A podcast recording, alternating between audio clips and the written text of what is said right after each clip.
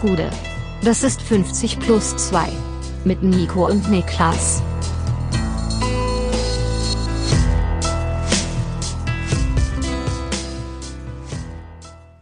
»50 plus 2 Länderspielpausen Spezial oder so ähnlich. Mein Name ist Nico Heimer und bei mir ist der Mann, der sagt, Kreidezeit, Netto-Spielzeit, Sommerzeit, das sind die großen drei. Die haben genommen wieder, ne? Die haben wieder Jetzt genommen. haben sie genommen, ja. Ja, ja, ja. Ähm, Was fällt denen da oben eigentlich ein, immer zu nehmen? es reicht jetzt auch mal. Die geben nicht. Ja, doch, in Winterzeit dann wieder, ne? Ja, dann braucht keiner mehr. Ja, ja. Aber es hat natürlich den großen Vorteil, dass es abends länger hell ist und das merkt man schon sofort. Aber ja, die Sommerzeit ist zurück und das ist das äh, Spannendste, was im Deutschland passiert ist an diesem Wochenende. Denn Bundesliga war nicht. Ja, andere, andere Sportarten haben durchaus auch stattgefunden. Da möchte ich jetzt nicht denen absprechen. dass Welche die auch nicht ist egal, andere. Viele, viele haben Kennst du keine andere Sportart, Viele haben stattgefunden stattgefunden. Viele haben stattgefunden. Ähm, so viel kann man sagen. Ja, sehr viele sogar. Ja, wir hatten ein Bundesliga-freies Wochenende, was ja für uns auch irgendwo ein Novum ist und oder Fall. sehr selten vorkommt zumindest. Ja. Und dementsprechend auch zelebriert werden muss. Ich habe es mit äh, zwei Dingen zelebriert. Einmal habe ich mir eine eine, eine Lüge fürs Leben aufgebürdet, die ich hier mich nicht traue zu erzählen, weil ich Angst habe, dass die Person das eventuell hören könnte. Sehr gut, aber eine, die du jetzt einfach durchziehen musst, oder was? Ähm, Die muss ich durchziehen, Oh. ja, dafür kein Weg dann vorbei. Also, es ist, es ist am Ende des Tages trivial. Okay. Also nicht, dass Leute erst denken, ich habe irgendwie was, was Schlimmes begangen. Es ist am Ende des Tages trivial, aber ich habe mich trotzdem, Steuerhinterziehung. ja, Ja. trotzdem für die Lüge entschieden. Ja. Und ich war tatsächlich, ich war back to back im Kino. Ich war Samstagabend und Sonntagabend im Kino. Ich ähm, wollte ja gestern ins Kino gehen, hatte keine Kraft um se- um 16 Uhr. Was war zu schauen? Eintrachtfilm. Ah, stimmt, Ja, in diesem Eintracht Jahr. war ja auf der Uhr, ja. Ich hatte mir am Freitag die Ticket, äh, Tickets gekauft, aber ich hab dann, ich habe dann wirklich irgendwie so gedacht, okay, ich werde diesen Film mir auch. Ah, Moment, du hattest Tickets. Ja, ja, ich Und dann hast du gesagt, komm, ich gehe aber nicht. Ich hatte einfach keinen Bock mehr gestern. Ich hatte, ich habe äh, den- einen sehr, sehr vollen Samstag gehabt, Ja. wo, wir wirklich wo ich wirklich von 9.30 Uhr bis äh, Das- äh, 9.30 Uhr morgens bis 1.30 Uhr nachts unterwegs war. Wenn ich das höre, ist es umso absurder, dass Leute dachten, dass du tatsächlich im Club gewesen sein könntest. Ja, nee, wer, wer hat das geglaubt? Weiß ich nicht, aber das ist, gab, Ja, ja, gab's nicht, nee. gab's nicht eine Ja, Verwechslung? doch, auf, auf, auf, auf Ja, Twitter. Ja, auf Twitter. Nee, das war ich Ähm, nicht. Der. Ich war nicht mit Özil-Trikot im Club am Wochenende. ähm, und dann habe ich aber am Sonntag halt, keine Ahnung, Alter. Es war dann wirklich so 15 Uhr, ich hätte mich fertig machen müssen. Und ich hatte null Gefühle dafür, weil ich einfach auch weiß, ich werde den Film sehen. Ja, ins Kino gehen am Sonntag ist auch einfach a Young Man's Game, muss man It's a sagen. young man's game. Also das ist, das ist nicht so leicht. Ähm, Ich habe lustigerweise genau über diesen Spruch gestern nachgedacht, in dem, genau in dem Kontext. ich habe genau in dem Kontext gedacht, it's a young man's game, kannst Alter. Ich hab's so nicht in mir. Kannst du nicht mehr so wie früher. Ja, ich äh, war, ist ich so. war, ich bin ja normalerweise, kann ich ja offen sagen, bin ich ja eine kleine versnobte Arthouse-Sau, wenn es ums Kino geht. Ja, das war- sag ich musst du ganz- nicht sagen, das sag ich weiß jeder. Offen. Ja. Und ähm, dementsprechend sind eigentlich auch die Kinos, in die ich gehe. Also mein, mein Lieblingskino ist eigentlich eins, die operieren unter dem Slogan, habe ich vielleicht schon mal erzählt, ähm, kein Popcorn, keine Kreditkarten, keine Nazis. Das ist ein Schuhkarton, wo Spritzen drin liegen. ja, so ein Loch, wie heißt das? Lochkamera. Darüber werden die Lochkamera, Filme ja. gezeigt. Ja. Ähm, ah, wie, wie heißt noch nicht? Ling nee, wie heißt das nochmal? Ähm, Kamera Obscura oder sowas. Das ist aber, glaube ich, dasselbe, Kamera Obscura und Lochkamera. ja? Ich glaube ja, Ja. das ist diese, der Schuhkarton, wo das Bild dann umgedreht auf die Dings geworfen wird. Ich glaube schon. irgendwie ja. sowas. Ähm, nee, Laterna Magica, darauf wollte ich Ah, Für irgendwas ja. muss mein scheiß Studio noch gut gewesen sein. Ja, das habe ich noch nie gehört im ganzen Ähm, Leben. Ja. und da war ich auch, war ich eben am Samstag auch und war auch alles cool. Also erstmal muss ich sagen, der Slogan ist für mich so ein bisschen wie dieses 50 Cent Video, wo er sagt, äh, the computer says fuck 50, what are you saying fuck me for? Ich weiß nicht ganz, was das Popcorn da drin zu suchen hat in dieser Liste von Dingen, die keinen Zugang haben sollen. Weil gegen Kreditkarten und Nazis bin ich auch, das kann ich offen sagen. ja. Ähm, Gegen Kreditkarten bist ja. du an sich. an sich, ja. Ja. Ähm, aber ich war am Sonntag, war ich John Wick gucken, John Wick 4. Oh, nice. Ich bin ein großer Fan dieses Franchise. Mittelgutes Filmplakat habe ich mir gestern überlegt. Ich, ich mag ja John Wick auch super gerne. Aber das Filmplakat mit der Uhr, die aussieht wie eine Krawatte und da sind Patronen drin, habe ich mir gedacht, ja, das ist ich gar nicht so gesehen, muss Ja, ich das ist sagen. mir auch erst beim, beim gestern bin ich mich zu, ungefähr zehnmal am selben Plakat vorbeigelaufen und dann beim zehnten Mal habe ich gedacht, gar nicht so geil das Plakat. Aber das soll keinen Aber Abbruch wir tun. waren im Kino, erstmal den Film fand ich sehr stark, also Nice. mir richtig gut gefallen. Ja. Ähm, wir waren im Kino an der Kulturbrauerei im Prenzlauer Berg und da war ich zum ersten Mal und ich dachte vom Namen her, das wäre auch eher was, ähm, was Schickeres, aber es ist so ein klassisches Kino. Ja, ist das Kino, Gebäude Kino. ist sehr schön, aber es ist ein klassisches, großes Kino halt. Ja. Und der Kollege von mir hatte ähm, für seine Frau und mich die Tickets vorher schon geholt und man konnte bei den Tickets schon mit dazu kaufen Getränke und Popcorn. Es war dann schon bezahlt und musste dann quasi nur sagen, hier ist mein, mein Code und dann kriegst du die Sachen. Okay. Und ich hatte halt angegeben, mittlere Größe. Und ich war halt seit Jahren nicht mehr in so Wie, einem wie, wie, in so einem wie viel ist Kino- das heutzutage so für einen deutschen Kinogänger, mittlere Größe? Mittlere Größe war ein Getränk, ein Liter. Ein Liter war mittlere Größe. Ich habe ich hab einen Liter Cola Zero getrunken gestern Abend. USA. Das ist wirklich völlig absurd. Also ein Liter und auch dieses mittlere Popcorn. Ich bin nicht mal bis zur Hälfte gekommen. Das sind wirklich obszöne Mengen, die einem da präsentiert werden. Das ist wirklich absurd. Also Ich, man kann ja über mich vieles sagen, aber eigentlich nicht, dass ich ein sonderlich starker Esser wäre jetzt so im, äh, in, in Nee, solchen Sachen. nee. Aber äh, ich glaube, Popcorn gehört zu den wenigen Sachen, wo ich einfach, die ich einfach wegessen kann, wo ich einfach. Äh, boah, ich hätte dich gerne gesehen am mittleren Popcorn. ja, ich weiß, ich schon, sag's jetzt. War ich, schon ich behaupte üppig. das Also, jetzt. Ne? Wahrscheinlich muss ich dann wie so ein amerikanischer, wie heißt der Joey Chestnut, dieser dieser Schnellesser, muss ich dann so das Popcorn in das Getränk kippen und dann Ja. alles auf einmal rein oder Also so. ich war schockiert, was das für Mengenverhältnisse sind. Ja. Aber da merkt man auch wieder den scheiß amerikanischen Kulturimperialismus. so geht's nicht. ja, ja. Sagte ich, während ich einen Hollywood-Film gucken ging. So, ähm, wie kommen wir rein in diese Woche in, äh, es ist ja noch ein bisschen was passiert. Wir, ihr könnt euch vorstellen, wir reden über den DFB, über die Nationalmannschaft, wir reden über, ähm, Julian Nagelsmann, über den FC Bayern und darüber, was der Fußball vom Handball lernen kann. ähm, und wir müssen uns fragen, wo steigen wir ein? Steigen wir ein beim DFB, lieber Niklas? Ja, komm. Lass uns Deutschland gegen Peru erstmal abarbeiten. Den Ja. äh, wunderbaren 2 zu 0 Sieg im Testspiel. Es ist der ewig junge Klassiker Deutschland-Peru und ähm, zum ersten Mal spielt Niklas Füllkrug von Anfang an für die deutsche Fußballnationalmannschaft. Das äh, macht einen Unterschied, aber den ganz, ganz großen Unterschied an diesem Samstag oder Freitagabend, weiß ich nicht, Samstagabend, Samstagabend, ja. den macht die schwarz-rot-goldene Binde. Ja, wir wollten das eigentlich schon letzte Woche ansprechen, ist uns dann irgendwie durchgerutscht. Ähm, aber das Thema hat ja nach wie vor eine Aktualität, dass Deutschland ähm, auf Anraten von äh, Herrn Völler hin auch so ein bisschen dahin zurückgekehrt ist, mit der schwarz-rot-goldenen Binde aufzulaufen, also mit der Kapitänsbinde in Nationalfarben. Rudi Völler hat damals, glaube ich, der Bild gesagt, aus dem Bauch heraus würde ich sagen, wir sollten mit einer Kapitänsbinde in den Deutschlandfarben auflaufen.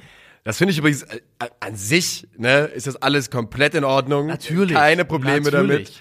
Aber was ich halt lustig finde, ist, dass man wirklich auf diesem Narrativ sitzen bleibt und das quasi auch damit ein bisschen weiterspinnt, dass diese Regenbogenbinde in Katar irgendwas mit dem auszutun gehabt hätte. Also Es ist so krass, wie der gesamte Verband vom äh, von oben bis zum über Bundestrainer äh, indoktriniert und wie sie einfach wirklich bereitwillig dieses Thema als komplett als ähm, als Sündenbock nehmen Ja. dafür, was da passiert ist. Also- Also, die Bereitschaft, sportliche Verantwortung für eigene Entscheidungen zu übernehmen, die ist wirklich fast gleich null.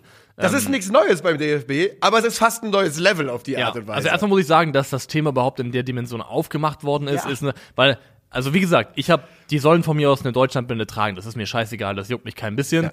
Ich sage nur, das ist eine, also die einzigen Leute, die da eine Dringlichkeit gespürt haben, zu sowas zurückzukehren, sind eigentlich nicht die Leute, die du appeasen und zufriedenstellen willst. Weil Das man hat ja auch dann erwartbar gesehen, wer die Leute waren, die sich dann extrem gefreut haben, dass jetzt endlich wieder in Schwarz-Rot-Geil Ja. gespielt wird. Ja. Ähm, von daher, ich verstehe nicht ganz, warum die Notwendigkeit gegeben war, weil ehrlich gesagt, ähm, die allermeisten Menschen, denen ist doch letztendlich komplett egal, was da am Arm hängt. Das würde ich auch denken, aber ich glaube eben, dass, ähm, dass das relativ, also genauso offensichtlich wie das vom DFB war, so clever war es auch, denn man hat wirklich ja äh, seit seit dem WM aus hat man über diese Binde gesprochen, immer und immer wieder, wo dieses ist dieses Thema aufgekommen. Ich war bei Broski, Jonas Hofmann, den ich sehr schätze, hochintelligenter junger Mann, sagt dasselbe. Auch der sitzt da und sagt sagt in die Richtung, ja, und dann hatten wir ja die Binde und sowas. Das heißt, ähm, man hat sich das wirklich man hat diese Binde so aufgeladen und so schwer gemacht und so, so schwierig gemacht.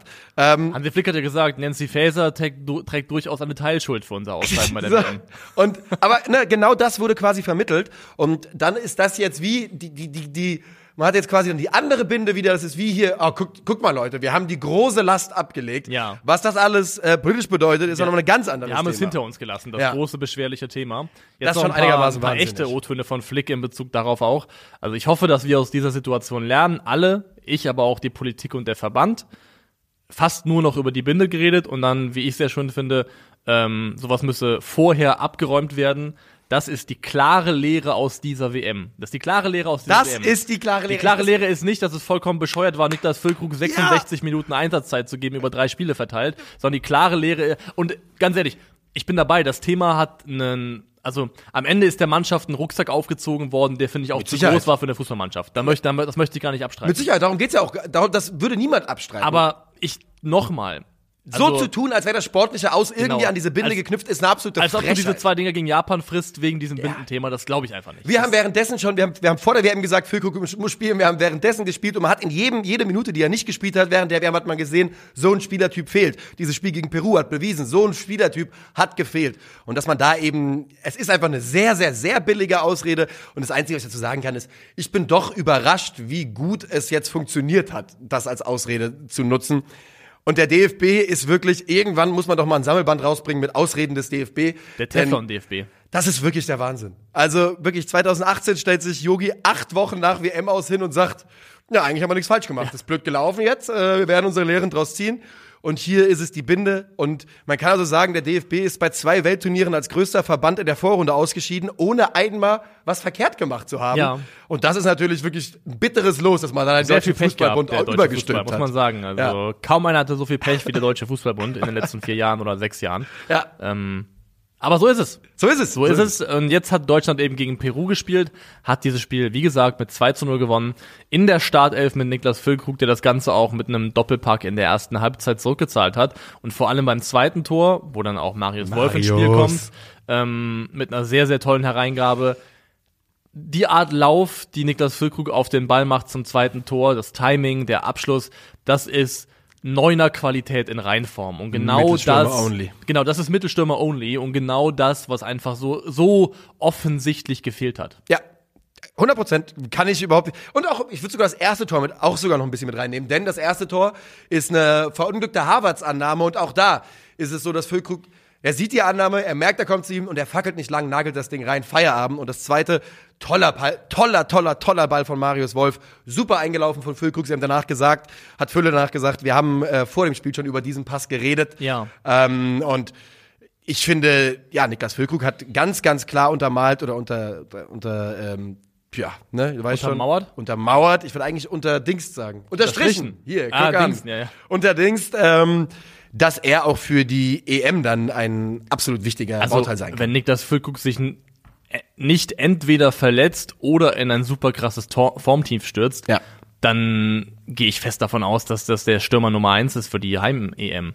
Würdest du, ja, Das Problem ist halt, ich habe jetzt auch wieder geschaut und ich möchte gar nichts gegen den Spieler sagen, weil er auch im höheren Alter noch gute Leistung gebracht hat und so alt auch noch nicht ist.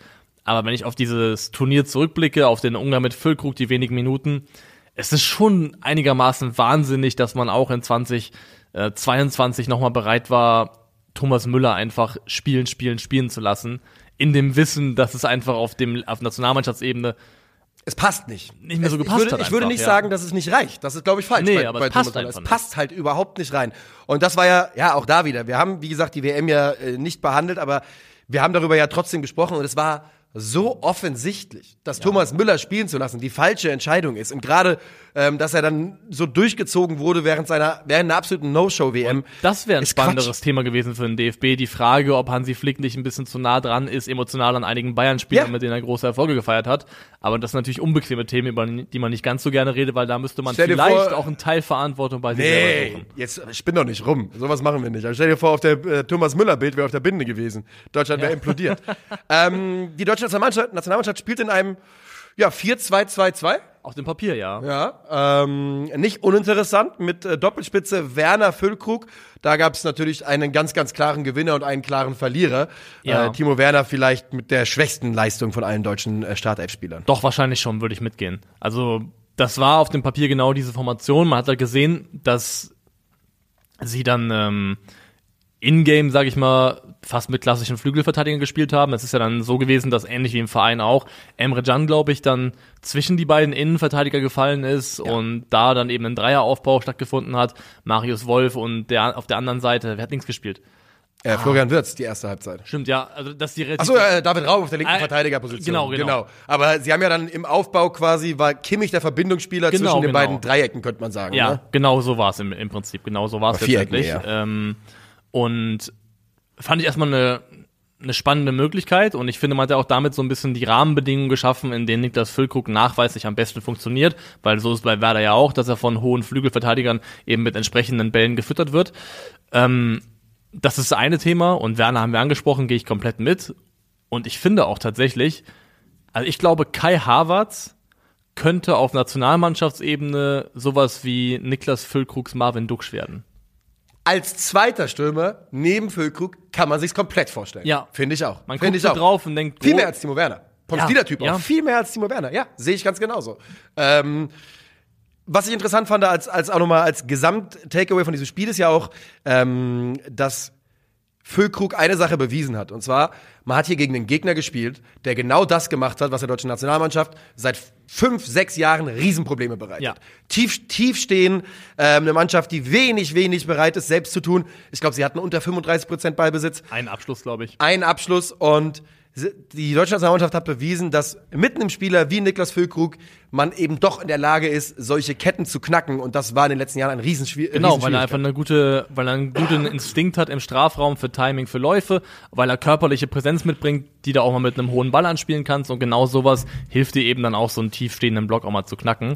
Und ja, das ist die zentrale Erkenntnis, dass ähm, Füllkrug funktioniert, das wussten wir auch vorher schon. Nur leider hat er es nicht oft genug beweisen dürfen. Und ja, für mich ist echt das ein spannendes Thema mit Kai Havertz, weil ich finde, vom Profil her passt es echt, also gibt gewisse Ähnlichkeiten, würde ich schon sagen, in der Art und Weise. Natürlich Havertz nochmal auf einem anderen Niveau als Marvin Duksch, aber so dieses um einen fixen Stürmer herum operieren, so mal auf die Seite abkippen, sich mal tiefer fallen Ja. lassen, Bälle abholen. Ich glaube, das ist eine, eine Partnerschaft, eine Synergie, die durchaus ähm, gemeinsam gut harmonieren könnte. Kann man sich definitiv vorstellen. Man, man muss natürlich auch hier sagen, dass auch Kai Havertz hat kein tolles Spiel gemacht. Äh, an Toll diesem- nicht, ne. Aber ähm, ja, man, man kann es sich definitiv vorstellen. Und bei Timo Werner muss man ja auch so ein bisschen aufpassen, weil es geht ja nicht, also niemand behauptet, dass Timo Werner kein guter Spieler wäre. Timo Werner hat, hat über 100, glaube ich, 100 Bundesliga-Tore schon mit, mit Mitte 20 und sowas. Wahrscheinlich schon, ja. Weißt du, das ist definitiv kein, kein Blinder, kein Spieler, wo man sagen kann, oh, wie bist du hier reingerutscht? Aber vielleicht ein Spieler, der von seinem Profil einfach aktuell nicht so richtig gut reinpasst. Also äh, ich möchte ihn einfach, also ich, was heißt ich möchte, aber ich sehe ihn einfach nicht so wirklich in einer Richtung Ballbesitz orientierten Mannschaft. Also Timo Werner, glaube ich, ähm, kann in einer Mannschaft sehr gut funktionieren, die auf Umschaltmomente geht, die mit Tempo in die Tiefe kommen möchte, die hinter einer Abwehr kommen möchte, die vielleicht hoch aufgerückt ist. Das, glaube ich, ist Timo Werner Land. Aber so dieses ähm, Mitspielen im Kombinationsspiel, ähm, da fehlt, fehlen ihm in meinen Augen sowohl die technischen äh, Fähigkeiten für, als auch so ein bisschen die Spielintelligenz letztendlich. Ja. Ähm, das ist meine 98 persönliche Meinung Bundesliga-Tore, 45 Bundesliga-Vorlagen, also er ist nah dran. Da muss sich niemand für schämen. Nee. Also ganz und gar nicht. Und äh, ja, ich glaube, du hast vollkommen recht. Und ich glaube, dass die, die Lösung oder der Ansatz sollte halt sein, dass Timo Werner derjenige ist, der von der Bank kommt. Und nicht, wie es jetzt lange Zeit Ja. war, eben andersrum. Werner ist der, der dann mit Tempo spät kommt, noch ein bisschen äh, für Furore und Verwirrung sorgen kann. Aber eben nicht der Typ, der ähm, da sich im Kombinationsspiel versuchen soll und müde laufen muss, denn äh, es klappt einfach nicht so gut. Ganz insgesamt aber kann man sagen, es war ein okayer, gelungener Neustart äh, nach, der, nach der Weltmeisterschaft, oder? Ja, also ein bisschen mehr auf Herz und Nieren wird man, glaube ich, geprüft jetzt gegen Belgien. Das ist nochmal ein anderes Kaliber, Ja. glaube ich, insgesamt. Mit Tedesco. Mit Te Oder? Haben sie nicht geholt? Doch. Was? Haben Sie? Haben sie nicht? Ist er? Bin ich, hab ich, bin ich Also dem ich habe ich hab, ich hab keine Ahnung. Ich weiß Ja. es wirklich nicht. Also Ja, ich, ich habe es nicht mehr verfolgt. Also ich bin nicht im Bild drüber. Domenico Tedesco. Ach, guck mal an. Ja. Ja, interessant, interessant. Ja, ja, ja. Tedesco gegen Flick. Ähm, ja, das mal schauen wird ein bisschen interessanter, aber ich glaube, damit können wir die Akte Deutschland-Peru auch schließen. Ja. Und einen durchaus fließenden Übergang machen, denn im, nach dem Spiel wurden ja von Bayern-Spielern Dinge gesagt, die durchaus fürs nächste Thema interessant sein könnten. Oh ja. Oh ja, oh ja, oh ja. Denn was die Bayern-Spieler und in dieser, in Persona von Joshua Kimmich und Leon Goretzka gesagt haben, ist ähm, vor allem deshalb interessant, weil es ziemlich konträr ist zu dem, was uns von den Bayern-Verantwortlichen allen voran in Persona von Hassan Salihamidzic erwähnt äh, oder erzählt worden ist. Denn ähm, sowohl Goretzka als auch Kimmich ähm, haben in tatsächlich ziemlich emotionalen ähm, Interviews gesagt, dass Jörn Nagelsmann die Kabine eben nicht verloren hatte. Ich habe hier ähm, die Gründe sind, dass wir zu wenig Spiele gewonnen haben, nicht erfolgreich waren. Der Trainer hat die Kabine nicht verloren. Ich habe schon ein paar Trainerwechsel mitgemacht. Dieser war nicht so, dass er sich innerhalb der Kabine angedeutet hat, weil die Spieler unzufrieden waren. Wir waren alle überrascht. So Josua Kimmich. Klar ist natürlich auch, der spricht nicht für die gesamte Mannschaft und ich glaube, das wird dann ein wichtiges Thema sein. Genau. Aber es sind Aussagen, das muss nur noch einen Satz, die mit dem Zeitpunkt und in der Klarheit, wie sie formuliert wurden, da muss man noch mal drüber reden, denn das ist, eine, das ist ein Wink in Richtung äh, Bayern sportliche Führung. Ist es definitiv, denn ähm, gleichzeitig hat, ähm, ich glaube, Salihamidzic auf der Pressekonferenz, auf der Thomas Tuchel letztendlich auch vorgestellt wurde, gesagt, wenn Mannschaft und Trainer eigentlich eins sein müssen, dann sind sie bei uns bei 0,5, also in Bezug auf das, was es unter Nagelsmann war. und ähm, Goretzka hat ja eben noch gesagt, also kann man auch mal gerne Das ist eine zitieren. dumme Aussage, aber okay, ja. ja. Wir haben eine sehr enge Beziehung zu Julian gepflegt. Wahrscheinlich habe ich ihn häufiger gesehen als meine Familie. Wenn so jemand dann erstmal nicht mehr da ist, ist das ein Schock für alle. Ja. Ich wäre doof, wenn ich meinem Chef jetzt widersprechen würde. Ich persönlich hatte sicherlich keine Risse im Verhältnis zu Julian, aber ich weiß nicht, wie das bei anderen Spielern war. Und das spannende Thema ist, es gibt ja wohl, da gab es auch Kickerberichte, glaube ich, da sind ein paar Namen genannt worden von Spielern, die ähm, angeblich nicht zu den Fans von Julian Nagelsmann Ja. gehört haben. Da waren unter anderem dabei, was der Kicker, ich weiß es nicht, aber es fielen die Namen, glaube ich, Leroy Sané, Serge Gnabry, ähm, Joao Cancelo, der noch gar nicht so lange da ist, Sadio Mané unter anderem. Ja. Und äh, Thomas Müller wurde dort als neutral geführt. Sven Ulreich und ähm, Manuel Neuer logischerweise beide nicht begeistert. Manuel gewesen. Neuer müssen wir gar nicht drüber reden. Müssen wir nicht drüber reden, ja. wo, wo, der vielleicht gestanden haben Ja. könnte in dieser Situation. Aber das zeigt zumindest, dass es ja auch innerhalb Bayerns Mannschaft eine Uneinigkeit gibt. Und Kimmich und Goretzka sind ja alles andere als unwichtige Spieler. Ja. Und im Umkehrschluss jetzt, weil Kimmich gilt ja auch einer als der engsten Vertrauten Absoluter oder galt Musterschüler von von- Nagelsmann, ja. ähm, muss man, also ich glaube, Kimmich ist Profi genug im Zweifelsfall, aber es ist schon auch eine, eine Dynamik oder eine Konstellation, die durchaus ein bisschen Pulverfasspotenzial birgt. Definitiv. Denn du sagst es, Josua Kimmich ist, ohne dass ich jemals in meinem Leben in der Bayern-Kabine war, würde ich behaupten, einer der drei einflussreichsten Spieler da. Das würde mich sehr überraschen, wenn es nicht so ist. Ähm, oder zumindest irgendwie, keine Ahnung, vier, fünf. Vor allem einer der sportlich Besten einfach. Definitiv. Und das wird, und er wird eben für Bayern weiterhin brutal wichtig sein. Das wird er auch unter, unter Thomas Tuchel sein. Denn da wird die Qualität einfach, ähm, sich am Ende durchsetzen. Und da muss man eben jetzt auch genau aufpassen. Ich glaube, dass Joshua Kimmich, das hast du gerade eben, glaube ich, schon gesagt, absolut Profi genug ist, dass man sich da keine Sorgen machen muss, dass er sich nicht reinhängt. Aber man muss jetzt die Situation doch ein bisschen äh, beobachten. Denn ich finde, ähm, in diesem Gesamtkomplex der letzten fünf Tage beim FC Bayern München sind diese Aussagen eben doch schon noch mal anders zu bewerten. Ähm, und dass man da überhaupt so nach außen geht und ähm, sich das traut, in Anführungszeichen, so zu formulieren, Eigentlich das, proaktiv fast der Vereinsführung genau, widersprochen. das spricht dafür, dass man, würde ich sagen, dass diese Jungs sehr, sehr unglücklich waren über die, Ja. äh, über die Das ist Entscheidung. ein relativ guter Weg, um ohne in den direkten Konflikt zu gehen, zum Ausdruck zu bringen, dass du mit dem, was passiert ist, nicht ganz so glücklich bist. Und auch ein Gedanke ist jetzt vielleicht, wie stehst du als Spieler, als Josua Kimmich vielleicht, jetzt zu Mitspielern, von denen du vielleicht vermutest oder weißt, dass sie eine Rolle gespielt haben in Ja. dieser Entscheidung, die du persönlich einfach sehr, sehr schlecht findest, weil du mit dem Trainer gut zurechtkamst, gerne mit ihm gearbeitet hast. Also was es für das Binnenverhältnis innerhalb der Mannschaft deut bedeutet, je nachdem, wer da wo stand, in welchem vermeintlichen Lager, das müsste man auch nochmal äh, beobachten, was es für eine Rolle spielen könnte. Ich glaube letztendlich, dass sowohl die Bayern-Spieler Profis genug sind, als auch Thomas, Müller, äh, Thomas Tuchel wird ja, glaube ich, nachgesagt, oder wissen wir alle, dass ihm nachgesagt wurde, auf Strecke schwierig sein zu können in der Zusammenarbeit. Aber ich glaube, er ist gerade in der Anfangsphase sehr, sehr gut darin, ähm, eine Gruppe wieder zusammenzuführen und da auch äh, ein gemeinsames Ziel auszuformulieren, unter dem man irgendwie sich zusammenraufen kann. Deswegen glaube ich, dass es jetzt mannschaftsintern erstmal nicht zu sichtbaren Rissen kommen dürfte in den nächsten Wochen. Das würde ich komplett unterschreiben, mit einem Zusatz. Ich glaube, dass Leute wie Kimmich und Goretzka clever genug sind, um zu wissen, dass der Trainer nicht das Feindbild ist, der Neue, der kann nichts dafür. Nee.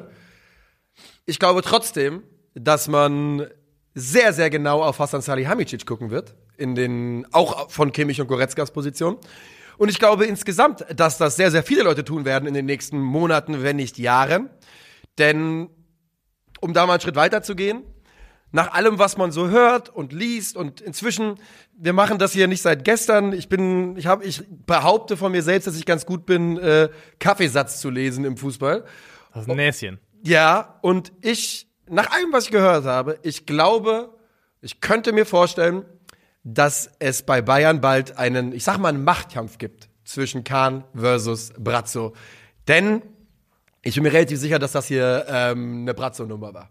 Das ist jetzt Meinung. Nico Heimer ist das hier. Das ist Äh, Meinung. Es Meinung. markiert als Meinung. Genau, muss man ja heutzutage wirklich extra nochmal sagen. Ist meine Meinung. Post von Heimer. Ich glaube, ähm, und ich habe es von Leuten gehört, die näher dran sind, mehr kann ich dazu nicht sagen, ähm, dass Hasan Salihamidzic Nagelsmann ganz gerne loswerden wollte. Und ähm, es ist natürlich High Risk, High Reward. Es ist High Risk, High Reward und vor allem ist ja Nagelsmann auch ein Trainerprojekt, das ja letztendlich so ein bisschen so gut nach außen zumindest hin gefühlt die erste große selbstständige Entscheidung von äh, Salihamidzic So gewesen wurde es ist. immer wieder gesagt, ja. Ja, und ähm, dass dieses Projekt keine zwei Jahre überlebt und dann auch einhergeht mit einem finanziellen Verschleiß, der ganz enorm ist, vor allem auf Trainerebene würde ich fast sagen beispiellos, ähm, was das alles dann in, in Summe an Gehalt, an Ablöse, an Abfindung gekostet und gekostet haben wird.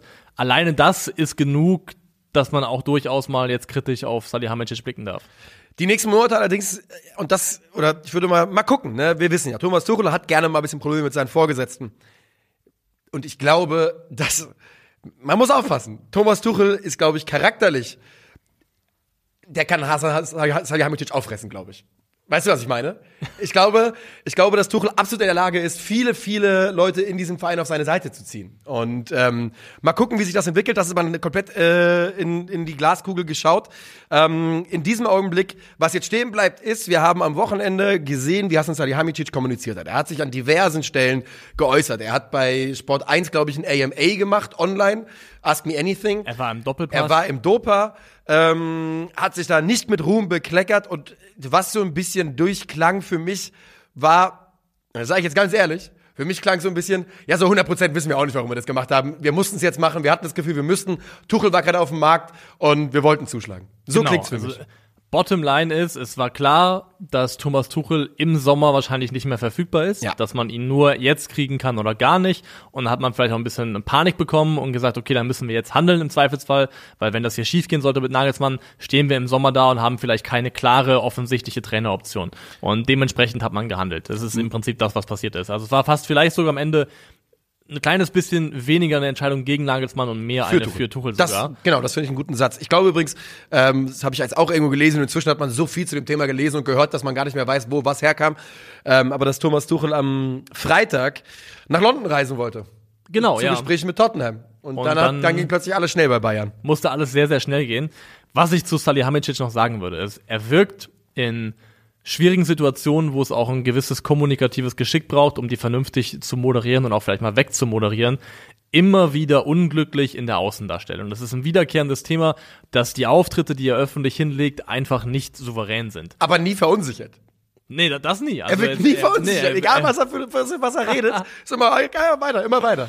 Und ich muss sagen, das Amt, was er aber innehat als Sportvorstand und nicht nur bei irgendeinem Verein, sondern vor allem beim FC Bayern München, das erfordert diesbezüglich ja auch eine gewisse Souveränität und einen gewissen Habitus, finde ich zumindest, der ihm oft leider abgeht. Und das hat gar nichts spezifisch mit ihm zu tun. Nur ich denke da, es gibt ja ein beispielhaft auch, in Bundesliga-Fußball gab es schon andere Leute, bei denen man irgendwann auch gesagt hat, ey, die haben fachlich ihre Kompetenzen, aber wenn wir denen ein Mikrofon unter die Nase halten und eine Kamera ins Gesicht drücken, ist das nichts anderes als eine mittelschwere Katastrophe. Ich denke Ja. zum Beispiel, Peter Knebel war so ein Thema, Jochen Schneider wurde irgendwann auch aus der ersten Reihe geholt, Ja. weil man gesagt hat, okay, das hier mit Kamera und Jochen Schneider, Mikrofon, ist keine gute Mischung.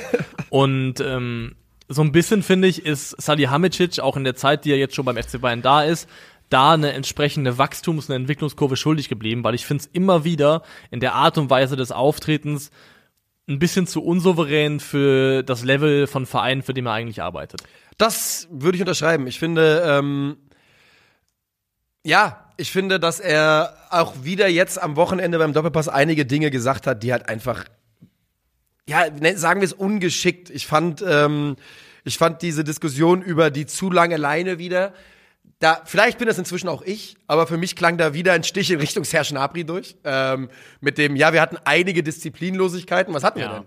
Gnabry war bei der Fashion Week und Neuer, ist Ski gefahren. ja. Aber, Aber Neuer, Fashion Week war schlimmer. Genau, weil neuer Skifahren ist überhaupt nicht schlimm. Das, das wissen wir ja inzwischen. Das war gar kein Thema. Von daher fand ich das schwierig. Und natürlich die Aussage, die sicherlich auch ein bisschen überinterpretiert worden ist. Ich finde die nicht ganz so schlimm, wie es jetzt im Internet dann gemacht worden ist. Aber die Aussage, das war die andere Seite, die das geleakt hat, die Verhandlung. Sprich, Thomas Tuchels Seite, und das hatten wir ja sogar vermutet, dass eine Ja. von beiden Seiten, haben wir im Reaction-Video, hatte ich gesagt, ich vermute, dass die Seite Nagelsmann oder die andere Seite das Ich durchgesteckt glaube auch, hat. Salih- Salihamidzic hat ja auf halber Strecke bei dieser Aussage Schluss gemacht. Ja, er hat abgebrochen. Weil er gemerkt hat, okay, ich gehe gerade in eine Richtung, die vielleicht nicht ganz so glücklich ist. Die andere Seite ist ja jetzt unser Ja. Trainer. Ja. Er hat ja übrigens im Grunde vollkommen recht. Denn in dieser Situation ist das die andere Seite. Das ist der Verhandlungspartner. Ja, klar. Das ist ein Trainer und seine, sein Team, der noch nicht beim FC Bayern arbeitet. Es ist natürlich tendenziell die andere Seite. Sich zwei Tage später hinzusetzen und öffentlich von der anderen Seite zu reden, wenn das sein neuer Trainer ist, Das ist wiederum schwierig. Und wenn man die Antritts-PK von Tuchel sich angeschaut hat und äh, die Torwart-Frage, Torwart-Trainer-Frage zum Beispiel, hast du gesehen? War Ja. wunderbar. Ähm, wurde gefragt, ob der neue Torwarttrainer denn jetzt dann weitermacht. Und Tuchel sagt, nein. Und neben ihm sagt Hassan Salihamidzic, ja, haben wir ausdiskutiert, der macht weiter. Äh, habe ich schon gedacht, ah ja, das äh, fängt ja gut an bei euch. Ich glaube, Tuchel war es ein Scherz, oder? Ich glaube, dass sie einfach nicht drüber gesprochen Oder hatten, nicht drüber großartig. gesprochen haben. Und dass einfach, dass Salihamidzic dann stark und gefestigt wirken wollte und sie hatten einfach nicht drüber geredet. Ja. Und ich würde das auf jeden Fall nicht überinterpretieren. Ja. Wo haben wir noch, haben wir noch was zu Brazzo? Weil, oder zu, zu Kahn. Kahn generell, ich glaube, das ist halt seine Rolle, aber ich Kahn kann. ist, Kahn ist Fußball Deutschlands Angela Merkel. Der sagt nichts, ne? Der, wo ist er? Wo ist er die ganze Zeit? Der macht einfach nur Raute und lässt durchlaufen. Ja, und vor allem, der, also, der spricht in einer Geschwindigkeit, die fast, die musst du fast als Waffe betrachten. Weil er, er schläfert dich ein. Ja. Das ist so lähmend langsam, wenn Oliver Kahn ausholt und irgendwelche Ausführungen macht, wo du denkst, boah, Digga. Ich zitiere jetzt einen Bekannten, der sagte, ich weiß nicht, ob Oliver Kahn vielleicht einen Unfall hatte, so langsam wie der plötzlich redet. So als, als wäre irgendwas passiert bei ihm. Weil ich finde es wirklich, ich finde es wirklich bemerkenswert. Es ist ein Zitat, wie gesagt, hat Also er nicht er hat gehabt. damals der Panther auf jeden Fall schneller vorgelesen, muss ich sagen. Er Also war, er war schärfer früher. Ähm, aber das ich kann mir auch vorstellen, dass es wirklich einfach eine, ein, ein Stilmittel ist. 100 Prozent, das ist ja auch so ein Powerhouse-Stil. Ja, ist es auch, wirklich. Also er hat wirklich da ähm, so Züge von, von jemandem, der bewusst so langsam und bedächtig spricht, um einfach wirklich die Leute mürbe zu machen. Ja. Und mich macht er damit mürbe. Der macht, der macht so Alpha-Mail-Geschichten. Weißt du, das ist wahrscheinlich so. we- Wetten wir, wenn wir jetzt, wenn wir Oliver Kahns Bilder von 2023 durchgucken, sitzt er immer ganz gerade und so und niemals gebeugt, Körperlinie immer. Ja, das ist nämlich so. Der will nämlich Top G sein und ähm, deswegen lässt er auch Bratzo die ganze Zeit sprechen aktuell. Ja. Es ist interessant bei den Bayern. Ich glaube eben, dass, dass halt die Möglichkeit absolut da ist, dass Thomas Tuchel sportlicher Erfolg jetzt so schnell und so imminent und so immens sein wird, dass wir halt komplett das vergessen und ähm, alles eigentlich egal ist in vier Wochen. Ja. Kann man sich vorstellen, gell? Ja. So. Wen haben wir noch auf der Uhr? Wir haben noch auf der Uhr, wie, also kann man sagen, heute ist ein DFB-Bayern-Komplex so ein bisschen, diese Folge. Also wir haben noch auf der Uhr, oder ich würde gerne noch über zwei Sachen sprechen. Erstens, was kann man vielleicht erwarten? Wie wird der FC Bayern unter Thomas Tuchel vor allem in der Erstphase Fußball spielen? Und dann hinten raus noch, wie geht's eigentlich weiter für Julian Nagelsmann persönlich? Okay. Dann lass uns mit Tuchel anfangen und ich bring dich ein bisschen rein, denn du hast, du bist da ein bisschen mehr vorbereitet als ich. Wir haben bei Thomas Tuchel in seiner Karriere, wenn man ganz drüber schaut, durchaus gesehen, dass er absolut in der Lage ist und bereit ist, seinen Fußball darauf anzupassen, was äh, zu seiner Mannschaft äh, passt.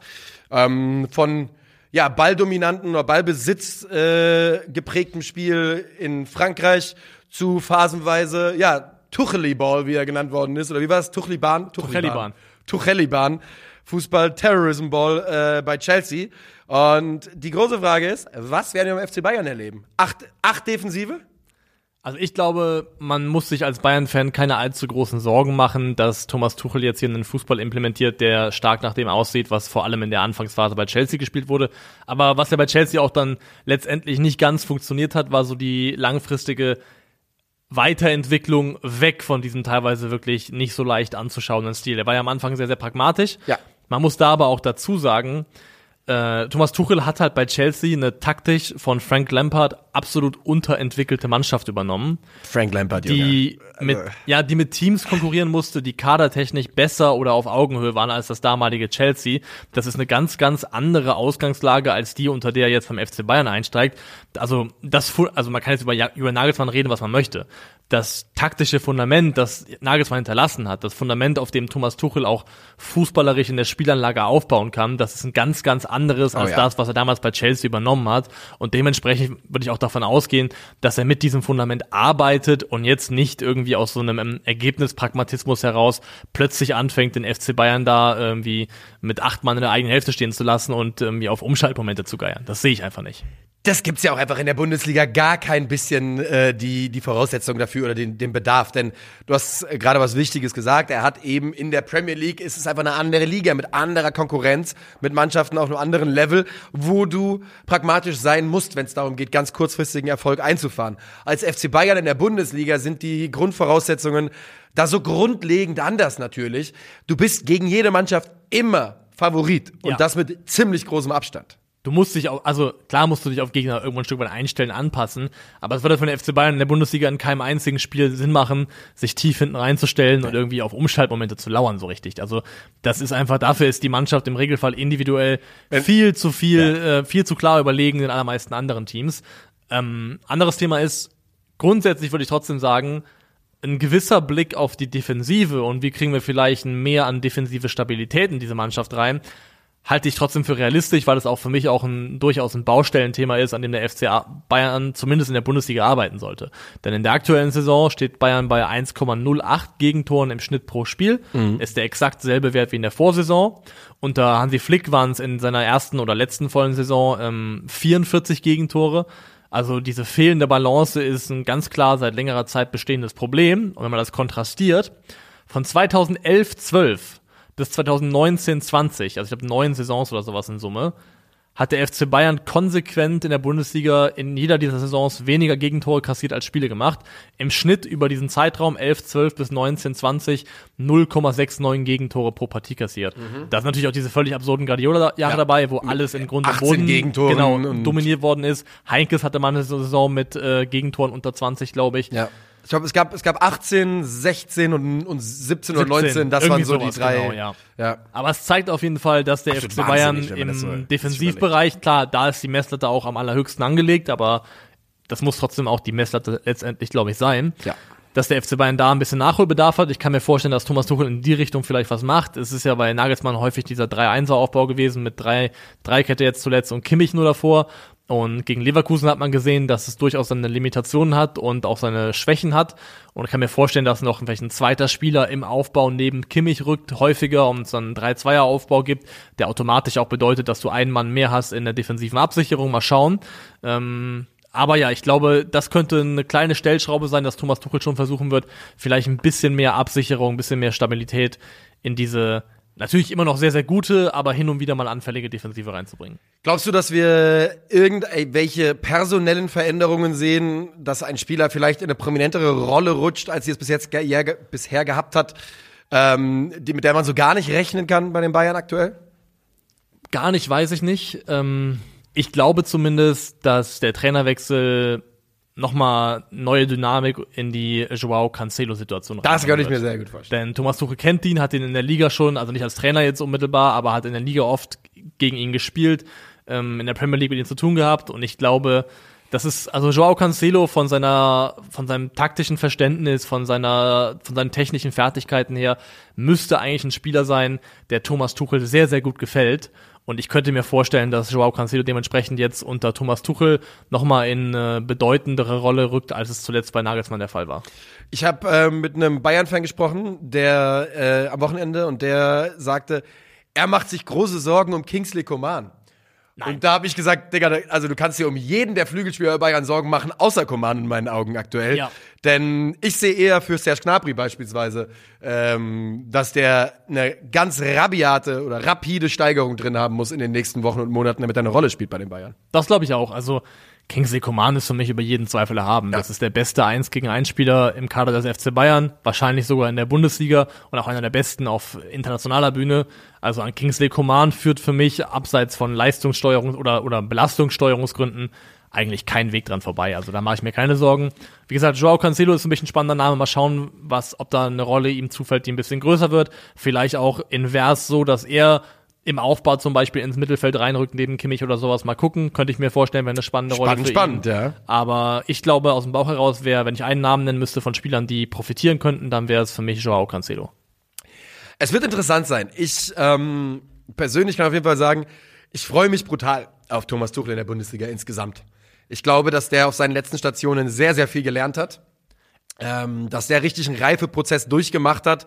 Und wie gesagt, ey, das habe ich auch im Video schon gesagt, am Ende des Tages könnte es sich herausstellen, und das ist meine Lesweise, als brutal schlauer Move am Ende des Tages. Denn Stand jetzt ist für mich Tuchel eben der etwas bessere Trainer als Jürgen Nagelsmann. Und ähm, wenn die Bayern am Ende jetzt hier die Champions League gewinnen, das Triple gewinnen oder, in den, ne, oder weit kommen oder in der nächsten Saison gut dastehen, wieder mit Abstand Meister werden, dann kann es sich ja schon gelohnt haben. Aber klar ist eben auch, man muss auf den FC Bayern gucken und sagen, viele Sachen laufen nicht so, wie, wie äh, es bei, den, bei anderen Weltvereinen läuft, wo, ne, mit Ähm, so, es gibt noch, hin und wieder gibt es noch Grund für mir san mir, aber die Art und Weise, wie mit Julian Nagelsmann umgegangen wurde, ist, trotzdem, wie Hasan Salihamidzic es sich äh, es erklärt Ja. hat und versucht hat zu entschuldigen, ist für mich, wie gesagt, einfach schmutzig. Also mit Wir sind der gemütliche Familienverein und hier läuft Ja. alles ein bisschen anders, hatte die ganze Nummer rund um Julian Nagelsmann am Ende des Tages relativ wenig noch zu absolut tun. gar nichts. Ne. Und der Thomas Tuchel, ich freue mich alleine schon drauf, weil er ist gereift, definitiv. Aber ich glaube trotzdem vor allem vielleicht auch mal, und die wird es auch mal geben, in Momenten, die vielleicht sportlich unbefriedigend sind, ist er immer gut dafür, Boxoffice zu liefern, irgendwelche zitierwürdigen Sprüche, die Ich bleiben. hoffe es. Ich meine, man muss überlegen, also ähm, hier technisch, taktisch, mental ein einziges Defizit und dann diese Videoansage an Sean Parker. Das ist ja Kulturgut. Das, das, ist sind ja ja, Fußball das, sind ja nur, das, Kulturgut. sind, das sind ja nur kleine Aus, Ja. Auszüge. Da muss ich auch überlegen, der Mann hat in der Bundesliga trainiert, klar Bayer, äh, Dortmund ausgenommen, aber gerade Mainz, da waren wir noch gar nicht, da wurde noch nicht alles gefilmt mit Genau. dem Handy und überall war jeder über, immer drauf. Deswegen. Also, Aber er hat uns jetzt schon Momente geliefert für die Ewigkeit, kann man sagen. Ähm, Bundesliga-Folklore, wenn man so will. Ja. Und ich glaube, da wird auch beim FC Bayern auch von einem gereiften Thomas Tuchel in der, in der einen oder anderen Szene vielleicht noch ein bisschen was dazukommen. Ja, und ähm, we're here for it auf jeden Fall. Also ich äh, freue mich auf das Erlebnis Thomas Tuchel in der Bundesliga. Geht mir genauso. Und jetzt stellen wir aber die Frage, der Mann, der gehen musste, Ja. Julian Nagelsmann, wie geht's denn eigentlich für den weiter? Und das ist eine interessante Frage, denn sofort mit der Kündigung, das ist, glaube ich, keine Überraschung äh, gewesen, kamen ja Meldungen über Interessenten an Julian Nagelsmann. Und das sind natürlich unter anderem die, bei denen bereits Tuchel gehandelt wurde, die äh, Spurs aus Tottenham, aber eben auch Real Madrid. Und aktuell scheint es aber, liest es sich für mich zumindest ein klein wenig so, als sei Tottenham schon ja durchaus ein Mitfavorit auf die Dienste. Stand jetzt auf eine ganz frühe Einschätzung, als wäre Tottenham gerade die realistischste Option. Ich persönlich finde, es ist zu klein für Tottenham. Also er ist zu groß für Tottenham. Finde ich nicht. Ja. Da können wir drüber reden. Ja, ja, ich weiß, dass du das so Also, findest. Ich bin bei dir. Tottenham ist das, was sich aktuell am weitesten, am akutesten anfühlt.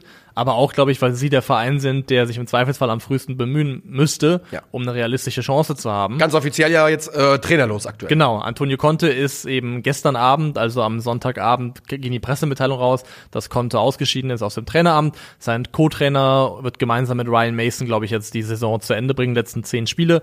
Und Conte ist Geschichte. Ich glaube natürlich nicht, dass Julian Nagelsmann nochmal in der laufenden Saison einsteigen wird. Nee. Erstens, weil er selber keinen Bock darauf haben dürfte. Zweitens, weil die Spurs, glaube ich, dann Nur zu verlieren. an den F nur verlieren könnten und an den FC Bayern, glaube ich, auch noch eine, eine Ablöse zahlen müssen Ja. entsprechend. Also Thema würde das wahrscheinlich erst im Sommer werden, aber die, die Times hat eben schon berichtet, dass die Spurs sich bereits um eine erste Kontaktaufnahme zu Nagelsmann äh, bemüht haben und schnellstmöglich Gespräche suchen möchten, um die Bereitschaft auszuloten, ob der sich vorstellen könnte, dann ab der kommenden Saison eben Trainer an der White Hart Lane zu sein. Ich, ähm, ja, also du hast vollkommen recht. Ich glaube auch nicht, dass Jürgen Nagelsmann ansatzweise bereit wäre, jetzt im Winter zu übernehmen. Weil einige Leute ähm, sich so ein bisschen gefragt haben, wa warum man, also mir wurden Nachrichten geschrieben von Leuten, die gesagt haben, kann es sein, dass die Bayern äh, Angst haben, eine riesige Abfindung zu bezahlen. Warum löst man den Vertrag nicht auf mit Jürgen Nagelsmann? Und darauf die ganz einfache und kurze Antwort ist, weil der Markt für ihn da ist. Die zahlen lieber noch zwei Monate Gehalt, zahlen am Ende vier Millionen Euro und Ja. dann und dann geht er irgendwo hin, weil er einen neuen Deal hat, ähm, als dass sie sagen, hier sind 20 Millionen Euro Abfindung. Das ist einfach ganz normal, auch clever von. Äh, Ist von clever, Bayern. weil du weißt ganz genau, wie du gesagt hast, es wird einen Markt für den Trainer geben und also ich glaube nicht, dass Nagelsmann eine Saisonpause nimmt. Ich glaube, wir werden im Sommer irgendwo wird er sitzen. Das Geile ist ja wirklich, dass Jürgen Nagelsmann, ich habe es durchgerechnet, er könnte seine dreieinhalb Jahre absitzen. Dreieinhalb Jahre. Ja. Bei vollem Gehalt. Irgendwo chillen, wo auch immer er Bock drauf hat, zurückkommen und wäre 39 Jahre alt. Ja. Das ist so wahnsinnig. Und das ist aber ein wichtiger Punkt, finde ich, weil der andere Verein, der so ein bisschen hier in der Liste geführt wird von möglichen Kandidaten für Nagelsmann, ist Real Madrid. Ja. Weil da ist es wohl so, dass Florentino Perez bereits Interesse an ihm gezeigt haben soll, als Nagelsmann noch Trainer von Leipzig war, also schon sehr, sehr früh. Ja. Und die Tür Real Madrid, glaube ich, könnte im Sommer aufgehen. Ich halte es mittlerweile sogar für sehr realistisch, wenn Ancelotti eben aufhört, Schrägstrich neuer Nationaltrainer Brasiliens wird. Und ich glaube, Da also kann man daran glauben. da kann man, da darf man zumindest dran glauben. Ich halte das für ein durchaus realistisches Szenario. Dann geht die Tür eben auf. Das Ding für mich ist halt, Real Madrid ist für mich FC Bayern schwer.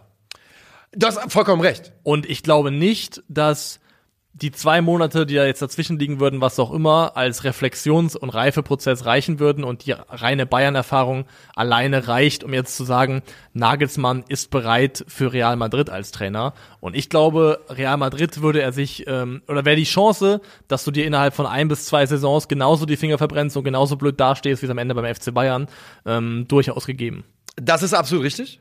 Aber ich bin mir nicht sicher, ob das für Jörn Nagelsmann ein äh, Kriterium ist. Nee, aber sollte es meiner Meinung nach sein. Ja, ja, genau. Aber ich glaube nicht, dass er. Also, wir wissen ja auch, er soll ja damals real abgesagt haben, weil er sich nicht, weil er kein Spanisch spricht, etc. Ich glaube nicht, dass sich das großartig geändert hat. Wenn also dieselben, dieselben Dinge noch immer gelten, dann, ähm, Como ist das? dann wäre das natürlich eine andere Geschichte. Klar ist aber auch, äh, wenn man jetzt mal, ich sag mal, Lopetegui ausnimmt, äh, und Rafa Benitez, der war ja auch mal zwischenzeitlich Realtrainer, äh, hat Real eigentlich ein ganz gutes Händchen damit bewiesen, Trainern Zeit zu geben, ihre Handschrift zu entwickeln, auch wenn das keine schöne Handschrift war in Phasen, ähm, haben sie Trainern die Chance gegeben. Warum ich es mir besser vorstellen kann, ist, ich halte Jürgen Nagelsmann für einer der, der ich würde sagen, drei heißesten Namen, die realistisch auf dem Trainermarkt in den nächsten, in den nächsten zwölf Monaten rumschwirren werden.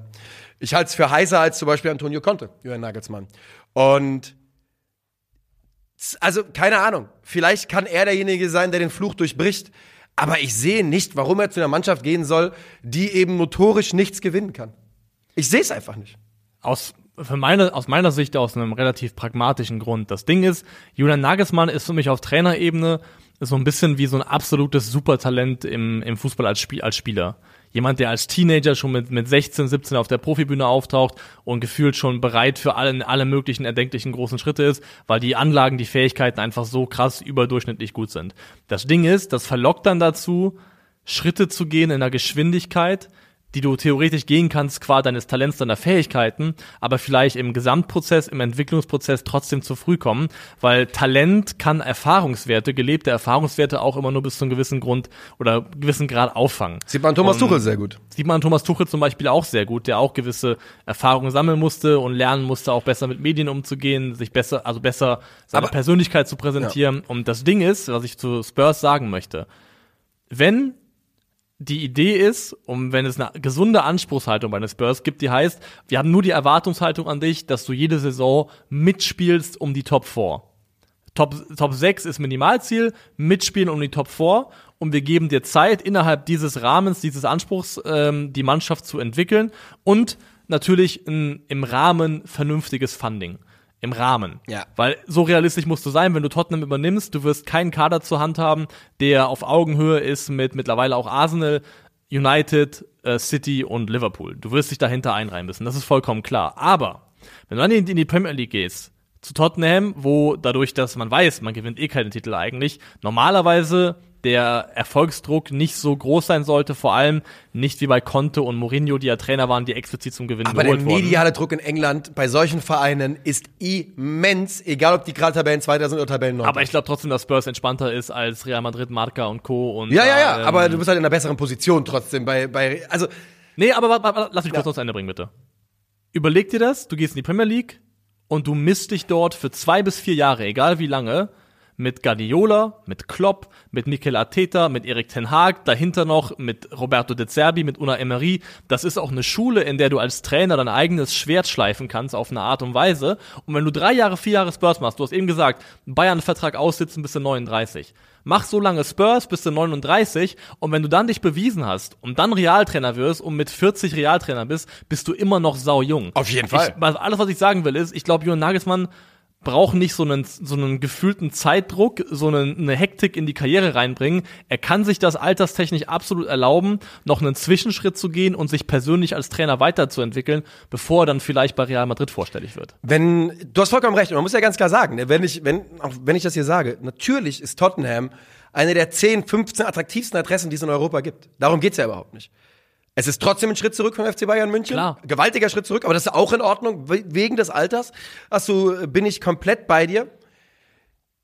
Ich bin, keine Ahnung, ich bin halt auch alter Verfechter der Theorie, äh, man, ne, man, man, man verfehlt jeden Schuss, den man nicht nimmt. Ähm, und man auf sich selbst wetten ist eh eine Sache, die ich gerne tue.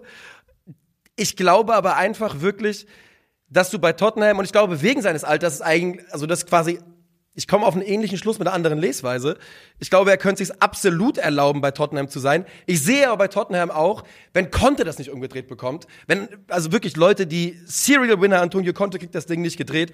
Ich kann mir komplett dreieinhalb Jahre Mittelmaß, todeslangweilig äh, bei Tottenham vorstellen. Du brauchst aber im Endeffekt, also du musst ja gar nicht umdrehen im Sinne von, dass du Titel holen musst. Alles, was du brauchst, ist eine Mannschaft, die in die, in die Top 4 reinkommt. Und das halte ich für ein realistisch formuliertes Ziel. Das ist ein schwieriges Ziel. Echt?